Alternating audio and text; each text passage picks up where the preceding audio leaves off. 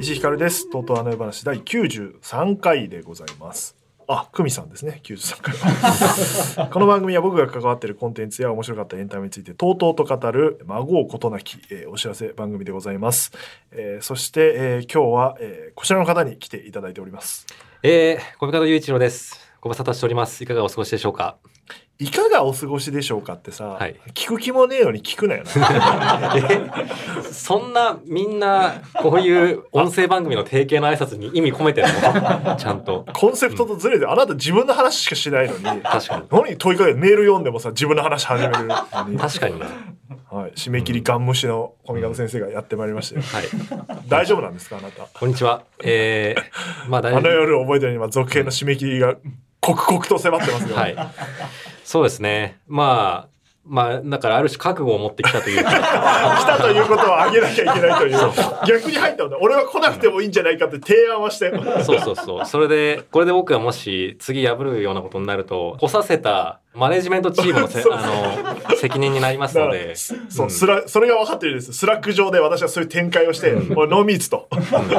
これ来るってことはそういうことだからな責任取れよっていう来れるんだろうなみたいな大丈夫です分かり ましたってなったからそう。コミカドじゃ責任取れないからさあの、じゃあ順調ということでいいですねいやでもまあまあまあなんとかしま すよ。なんとかしますよじゃないんですよなんとかしまどういう生活なんですか最近はあてかいつ最後に出たの、コミカドくんが出たのはいつですか大会じゃないですか。大会か、はいタイってもう一月ぐらい経ってるねそうですね。経ったね立ちましたね。タイから1ヶ月経ってんの月1回出演だけど、ん危うく破りそうだったからねそうですね。そうですね。なんか今日を休んでしまうといよいよ本当になんか出るタイミングをなくしそうだなと思って頑張ってきました。い よやろしく次出る時は「あーあの夜覚えてる」の続編の上解禁がするから、はいはい。まあその時らへんに、そうえかーそうか。来ればいいから今日は別に来ても来なくてもいい回 なんです捨てま会あです、まあまあまあまあ、まあ、ちょっと忘 情れ,、報も特に言えないし、話すことあんまないっていうまあ、忘れないでくださいよ。ね。 なんかこう、内容にさ、脚本の話もさ、いっぱいしたいんだけど、あの、どうやったって解禁アプリになる から、大変だということしかお伝えできないですけど。大前提となってるあれとかうっかり言いそうになるんだよいやな。全然言いそうになるよ。うん今もなんか、あの、出演者の名前とか言いそうになって、んああ、全然誰も発表してないよと思って。そうそうそう。何を言ってあんだっ け何も言ってないんだよね、確か。そうっ 何すにねも言ってないよね。10月ぐらいにやるよしか言ってないんだよね。うんあ、そうだそうだ。そうかあ危うくその前提忘れそうなんだよな。この番組はだからもともと、とうとう、あの世話って言ってますから、あの夜覚えてるを盛り上げるために作られましたけど、うんまあ、小見方くんいない間に僕は宣言しましたけど、東京ドームのライブのチケットを売るためにやってるんで、うん聞きましたよ。あの夜は、あの、騙ホされてた僕ップステップジャンプのあの、ステップなんで。、はいいう感じですけど、 弾まねえな、会話が 今日、今日あれなんですよあの、前回に引き続いて、ゲラのね、スタジオというか会議室で撮ってるんですけど、さっきあの、ゲラの恩田くんと会って、うんうんあの、ひ久々にコミカドさん来ますね、なんて話になって。でも、恩田くんは前に、石井さん一人のが聞きやすいっすねって言ってた人だからあいつ。まあそういうところはあるとは思うけど。 張本人だ。 いやー表参道でお前の髪切ったとか。それ、なんかまた髪切ってるじゃん。あまやべ。そうなんですよ下ね。打ちしてる。 あのーえ、な、どういうこと 下打ちされるような会話髪切ったって言ったら喜ばれるんじゃないのちょっと鳴っちゃったんですよ。口がこうチュッて。ちょっとってことない。嫌な時にしか出 ないよ、下打ちっていうのは。と言って。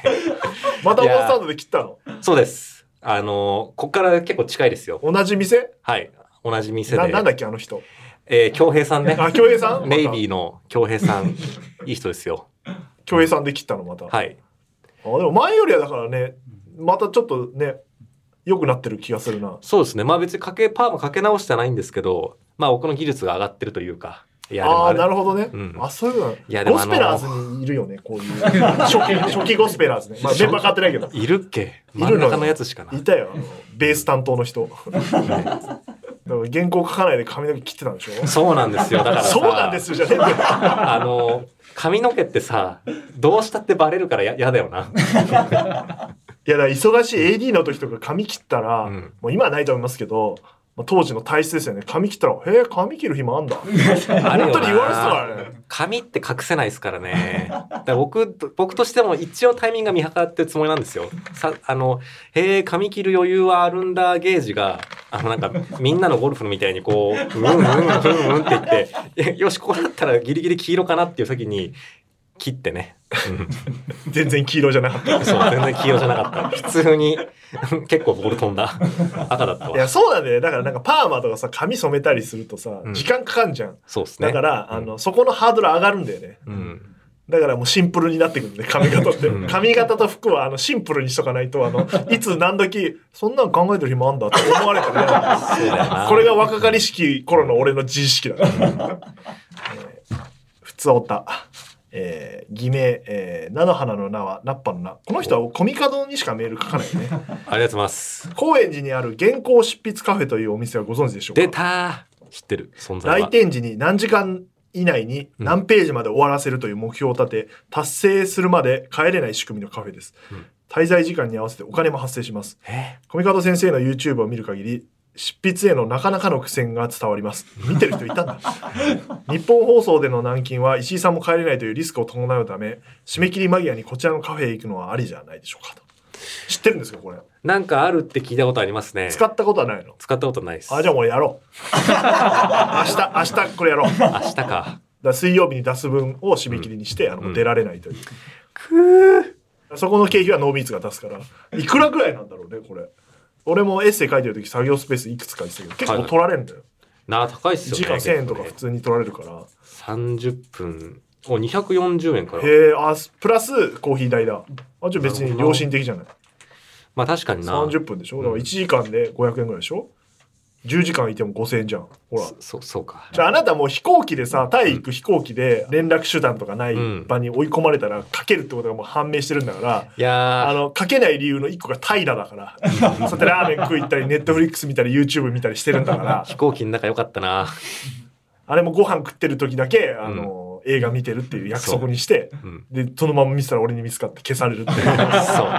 う。もうちょっとだけね、キリがいいところがね、監見によ督付きのそういう閉鎖空間に行ったらかけるんだから、うん明日は執筆カフェに行ってみますね。はい、行ってきてくださいよ。はい。動画でも回そうかな。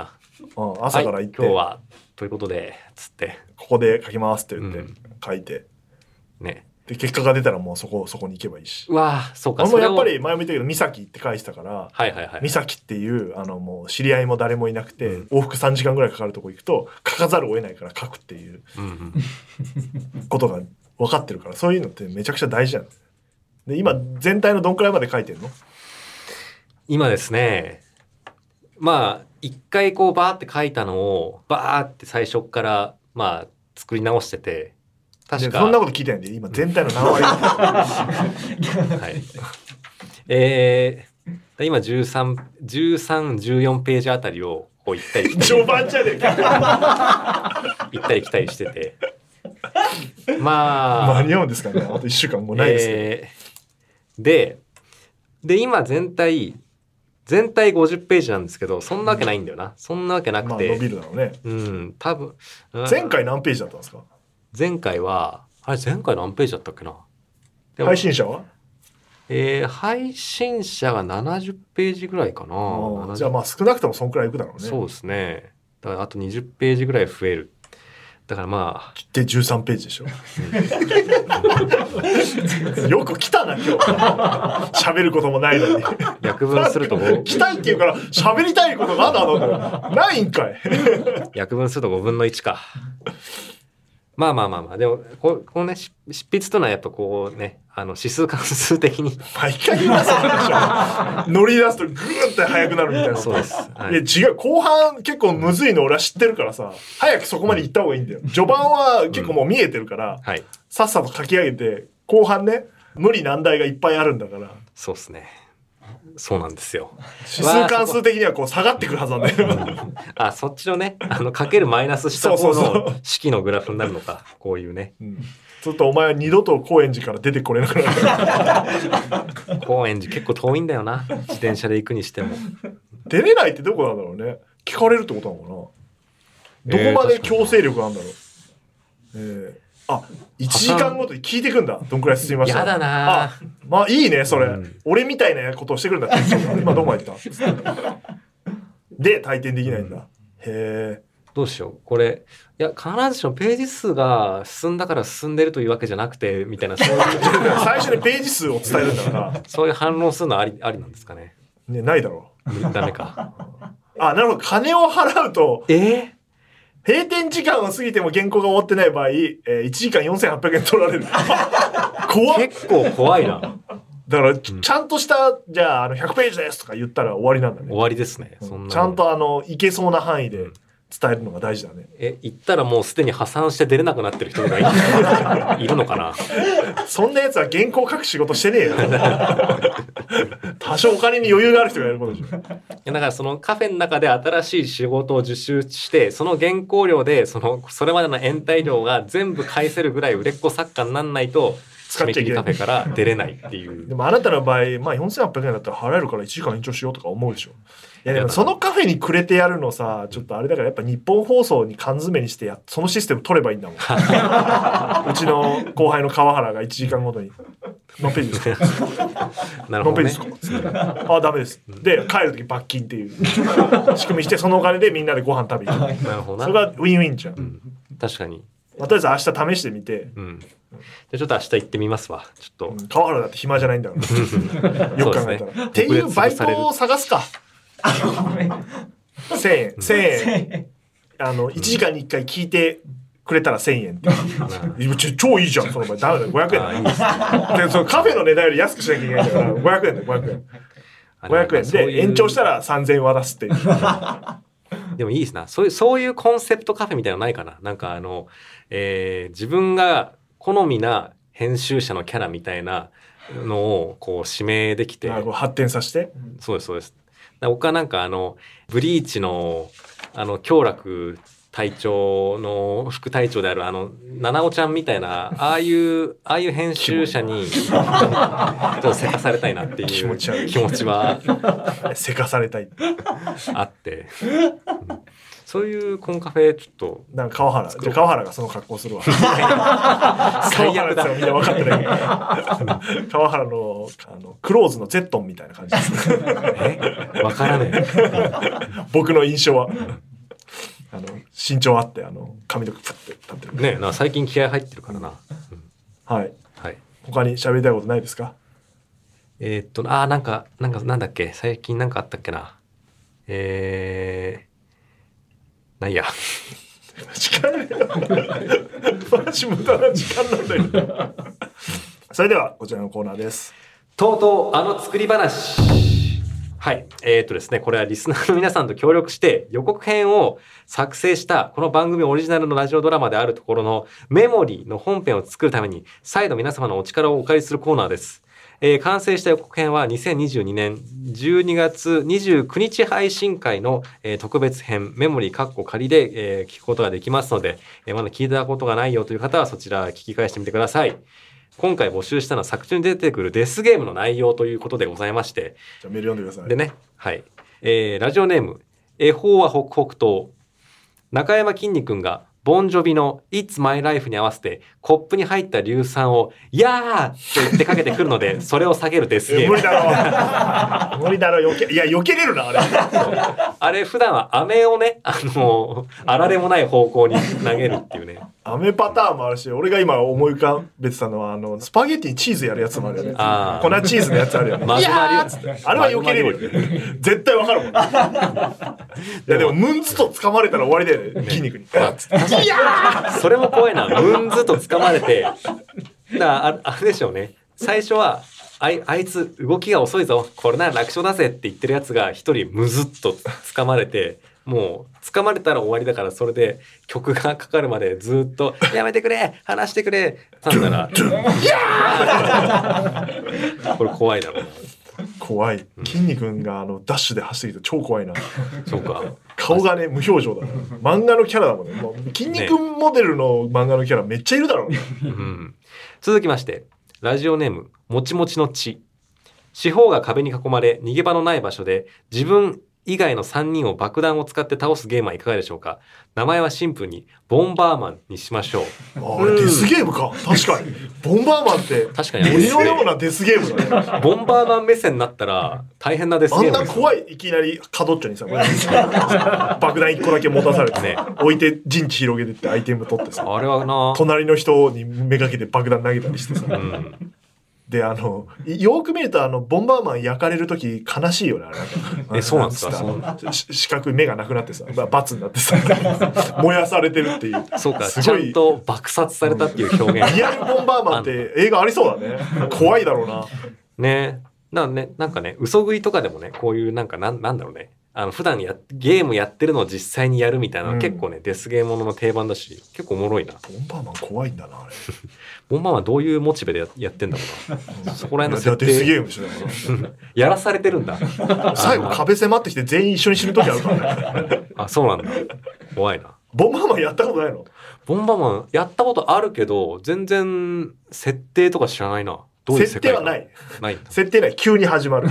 で、結局最初は、あの、火力も弱いし、で、アイテムどんどんどん強くなってって、最後マックスになったりするし、うんあれないルーイルーイだっけ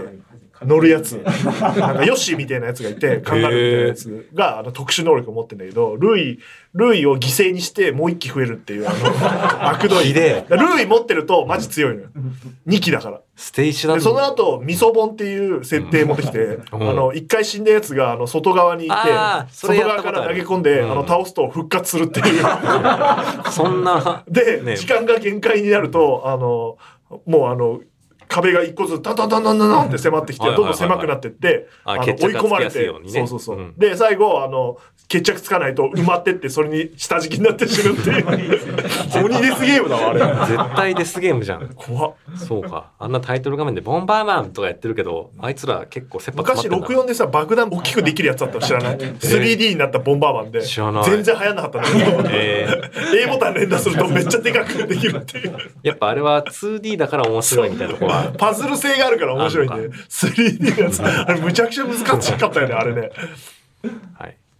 えー続きまして、偽名。ああ、偽名だね。偽偽名、ネクスコ。じゃああのさあなたは久しぶりだけどみんなは毎週やってるからあそうかさっきからそうなんです一個一個引っかかるのやめてくだすさいません。一個一個ちょっと実家に帰ってきたような考えを込めてやってしまった。えーネクスコさん。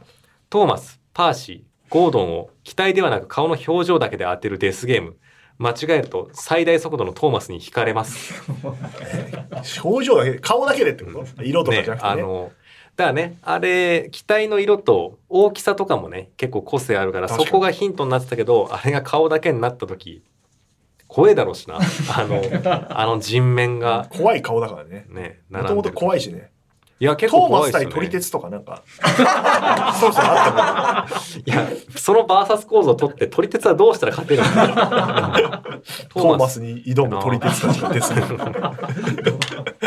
でも取り鉄になってなもう怖そうだな 撮り鉄トーマス撮りたいだろう な。続きましてラジオネームオリモたけし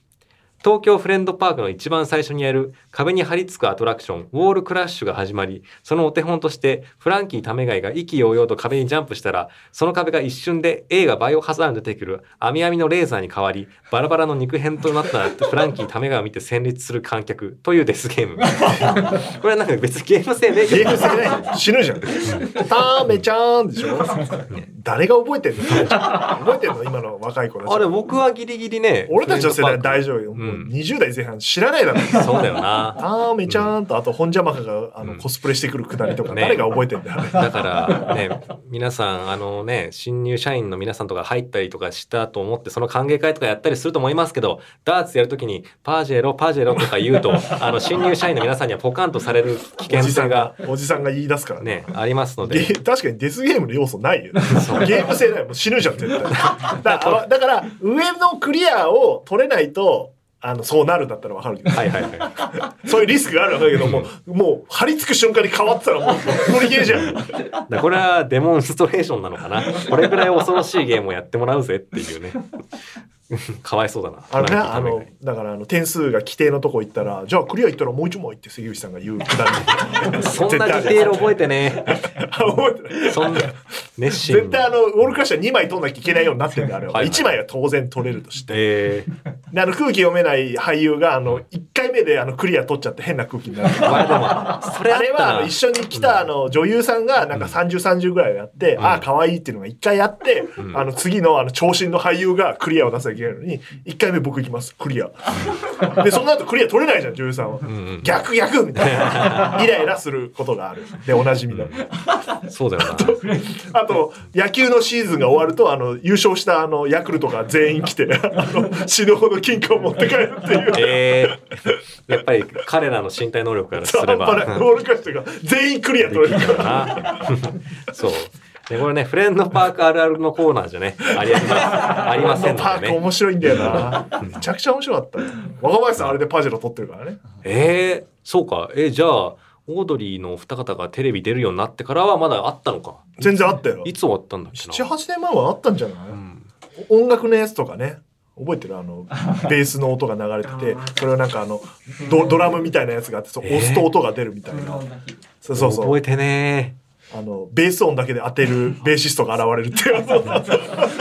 それはずるいんじゃないか。ー。そんな音楽部門、そんな総合的めっちゃあなるよゲームやらされるのかう。んあと飛んで、あの、タイミングで止めるやつね。飛んであ、ージャンプして。それは覚えてるな。うんうんで、あの、その前にこう空気入れてスピード調整すはいる。はいはいはいあれなだから最初に全力やりすぎて、あの、一番遅くしちゃうと、その後疲れて、あの、速くなるんだよ。いやす誰があの覚えてるんあだよ、 2011年までなんだ。あ、そうなんだ。いやごめんね、永久に喋れるわ。 メールテーマ、フレンドパークの思い 出だ。デスゲームなんでねまあでもなんか確かになジャニーズ、ジャャニーズがグループで来るのマジでずるいんだ よ、あれ。ジャニーズとあのプロ野球チームが来ると、あの、無双される。 やっぱ基礎身体能力が高いやつらね強かったかなはいじゃあ次いきますよ 偽名ポッポ二度と味わいたくない恥ずかしい体験すなわち周知体験をメモリアで相手に体感させ合い立っていられなくなった時点で負けうん手持ちのメモリアの中から言葉の意味を間違えたままドヤ顔でスピーチする演出家や私立の難関校に受かったよと嘘をついたまま公立の入学式に行く中学生などの体験を相手の記憶に植え込ませるただぶつけるだけじゃなく相手によってより恥ずかしいと思う体験を食らわせることが重要なので手持ちの記憶が多い方がもいいのはもちろん相手を見極めより効果的となる順番なども考えなくてはならない頭脳戦これわかりますかねあのだから自分のメモリアにストックされている恥ずかしい記憶を相手に植え付けてその恥ずかしさのあまり相手が崩れ落ちたら勝ちっていう。それ、恥ずかしいと思ったことをやったらさ、こっちも恥ずかしいからさ、うちょっと嫌だな。ん、いやそうですね。それお互い様じゃんだって、んこんなことやったんだこいつって思えるからだからなんかい怖い方がいいんだよね多分ね怖い体験とかの方が効果的だよねゲームとしては でもどうかなその本当に本当に恥ずかしい体験もなきついと思うなえどんなのがあるんですかあのうんサイゼリアでえっと共感と共鳴と脅威を感じる女性が好きなんだって言ったこと、まああれも恥ずかしい よ確かに僕はもう乗り越えてるからあの話せるけどその記憶を植え付けたら何も思わない それ恥ずかしいって結構自分のパーソナルな部分が引っかかるから、うん相手に渡してもなんかあんま意味ない気がするなそうかうん、だって裸でさ、あの肛門見せても恥ずかしくない人もいればめっちゃ恥ずかしい人もいるわけじゃん、脇の下嫌だとかもいるじゃんそうですねいやだからそそもうねその、トラウマねを植え付けるとかの方が分かりやすくていいかもねはいはいはい相手にまあねでもなんかこのねメモリアっていうね記憶の受け渡しができるそうそれはめ装っちゃいい置をめっちゃいいを使ったやつはね何を渡渡すとダメージを与えられるかうんうんうんだから逆にさゲームして負けた方にはそういう嫌な記憶がはい埋めはいは込いはまいれて勝った方は快楽的なものが与えられて、うんどんどんどんどんこう駆け引きが生まれるみたいなうんうん、そういうのはなんかやれそうだね確かになそういうもう経済力がなくなりすぎてそういう嫌な記憶のはけ口となることですしかいられない廃人みたいなキャラとかいそうだな嫌な記憶を植え付けられると興奮するやつとかいそうだねこの世界確かになド変態で、うんてかなあの石井さんにやってもらったあの芸術家みたいなキャラクター覚えてますかあいつちょっとそういうやつだったあしな確かにうん、究極の表現のためになんかす凄惨な記憶をもっとインプットしたいっていうねうん ちゃんと聞いて送ってくね来てくれてますだねから嬉しかった、えー続きましてこれラストですね、えー東京都偽名小児友母親に電話し日頃の感謝を述べ泣かせた人だけが生き残れるほっこりデスゲームあーデスゲーム感ないね でもこれを結構秀逸だなと思いましてだから結構こういうデスゲームにさあの来るような人ってまあねまあ母親にとってはちょっとね手がかかったこというかクズ息子である可能性が高いじゃないですか、うんそういうやつらが母親を泣かせたらあなたたちは勝てますってあ言ーなるほどわねれて、一個ねいいくつかあるゲームのうちの一個がそうなってるのはいいかもそうねですそうですね難しいっていうだから本当になんだろうな本当にもう見限られててあななんだ今更そんな泣き落としたってもうあその手は食わないからねってあの日頃の行いが出てピシャッと切られて 下の床がパカッて開いてうわーって死んでいくやつもいるだろうしねここでなんか意外なさあー泣かせられなかったら母親から息子の記憶全部消されちゃうのよ子供の記憶あー自分が忘れられちゃうの、なるそうほいうど人にねどんどん電話していくの、はいはいはいはいはあいの泣かせないと記憶が消されて一人になってくるどんどん、うんうんあー怖い そういうことできるこの世界いいですねだか逆らでもいいけど自分からなくなるでもいいけど一番負けたやつは死ぬんじゃなくて社会的に死ぬというかそうも文字通り一人になるっていう文字通り誰も何覚えて自分を覚えてない状態で社会に掘り出されるない怖っ怖いなでも確かにそういう世界だからこそデスゲームのデスの意味もなんかちょっあとか変えたらいいかもね変えるみたいなのもまあ、確かにそれ記憶のデスゲームってことおもねろいかもしれま自せ分んなの記憶がなくなってっても面白いし、うんうんどっちでもいけるなうんねね人はいつ死ぬと思う人に忘れられた時だっつってね、えーあの雪国のお医者さんも言ってましたけど も、うん、はい引き続きじゃあデスゲームの内容でいいですか、はいもうちょっっと詰めてともうちょっとねうん先生はこれいつぐらいにできるんですかこうーんですからまあこれはですね まああの年内年内とかじゃないですかね年内とかには完成させたいなと。だからなこれをね音だけで表現するとなるとねまた難しいからねそうなるとさっきの電話のやつとかね良かったりするかもしんないよれね確かにお母さんに電話するね、い、う感じあこれ次の出演いつなんですか ごめんなさい月1なんで来月ですね、じゃうんそうですねあ締め切りは4月のじゃあ5月の半ばぐらいですかはい、はい、ゴールデンウィーク明けぐらいまではい、 あのね、あのね、あの確認する僕が月に1回しか来ませんので、あの皆さんゆっくり考えて送っていただければと思います。はい、ということで、そんなあなたからの文を募集しております。宛先はすべて小文字で。あもう文って言ってないのよあ。え、そうなの終わっち ゃったのうんまあじゃあもうメールをね、はい、えーすべて小文字で、 あの夜アットマークゲラドットファン、あの夜アットマークゲラドットファン、番組内で文を読まれた方には、ステッカー改め、ハイカラの張り紙を差し上げます。住所、本名、電話番号をお忘れなくご記入をお願いいたします。ツイッターのハッシュタグは、ハッシュタグあの夜話、夜だけ漢字であの夜話、えーたくさんつぶやいてくださいまし。はい。はい、じゃあお知らせをコミカド君僕のあの告知は前回もやってますので、はい先生からお知らせがあればえーえーまあ、いろんな方に迷惑をかけながら生きております。告知 何の告知なんですか、はい。ね。えー新入社員とか環境が変わった皆さん、辛いこともあるかと思いますが、あの、生き残れば勝ちなんで、え何の話してるの ーよろしくお願いします。な あの、僕もね、生きてますんで、あの、僕さすがに反省してるらしいよ あんまりに迷惑をかけて僕という存在をよろしくお願いします。えーまあそんなね、僕がのたうち回りながらやってる配信とかをね、やってたりするので、